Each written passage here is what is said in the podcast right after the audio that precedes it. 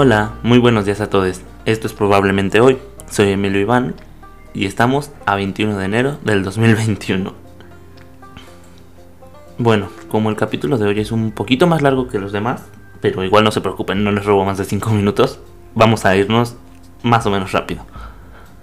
Pues para iniciar hoy, vamos a empezar con la sección México Mágico con nuestro respetadísimo AMLO. El día de ayer, a pocas horas de la toma de protesta de Joe Biden como nuevo presidente de los Estados Unidos, Andrés Manuel atacó a la DEA por el expediente existente respecto al general Cienfuegos, acusando a la organización de poco profesional, AMLO siempre mordiéndose la lengua. Además, mencionó que tiene fe en que, con la nueva administración de nuestro país vecino, espera que las relaciones tanto políticas como comerciales entre ambas naciones mejoren y lleguen a un nuevo punto de partida para avanzar conjuntamente. Para quienes no saben, el general Salvador Cienfuegos Cepeda fue el titular de la Secretaría de la Defensa Nacional en el sexenio de Lord Peña. Después de que dejó el puesto el 1 de diciembre del 2018, se volvió un, entre comillas, asesor de élite del nuevo titular de la Sedena, para colmo, por decreto presidencial. Pero desde el 15 de octubre del año pasado ha vivido bajo la mira de las autoridades, o al menos eso dicen.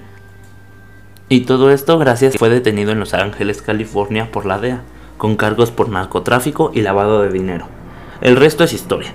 México se metió en el asunto, Cienfuegos fue deportado a México bajo sospecha y en una investigación, se supone, constante. Y el jueves pasado fue liberado de todos los cargos, Así que ahora entienden un poco el por qué AMLO y este caso solo han creado tensiones con el gobierno de Estados Unidos. Y en noticias un poquito más nacionales, el día de ayer se comenzó la campaña de vacunación para el sector salud, más específicamente para el sector privado. Recibieron la vacuna alrededor de 5.130 miembros del personal médico.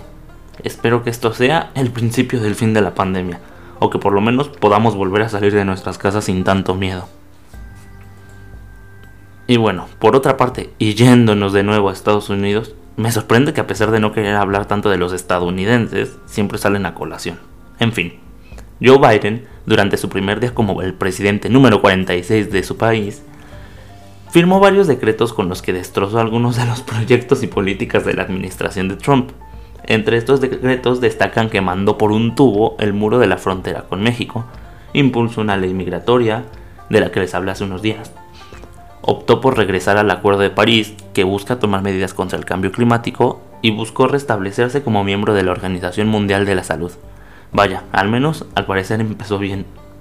Y bueno, para cerrar por hoy, a todos nos gusta navegar por internet, tal vez algunos más que a otros, no importa si lo ocupas para ver videos de gatitos, streams de videojuegos, leer, escuchar música o lo que sea. A lo que voy es que Elon Musk dio a conocer que su proyecto acerca de un Internet satelital llegará también a España, México, Argentina y algunos otros países de Latinoamérica.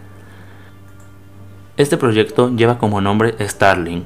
La compañía de SpaceX ya cuenta con unos mil satélites en órbita que buscarán llevar el Internet a gran parte del mundo. Las pruebas de este servicio no tardan en comenzar en Reino Unido y Canadá. Y bueno, eso es todo por hoy. Soy Emilio Iván junto con la familia New Jack y esperamos que nos escuches mañana.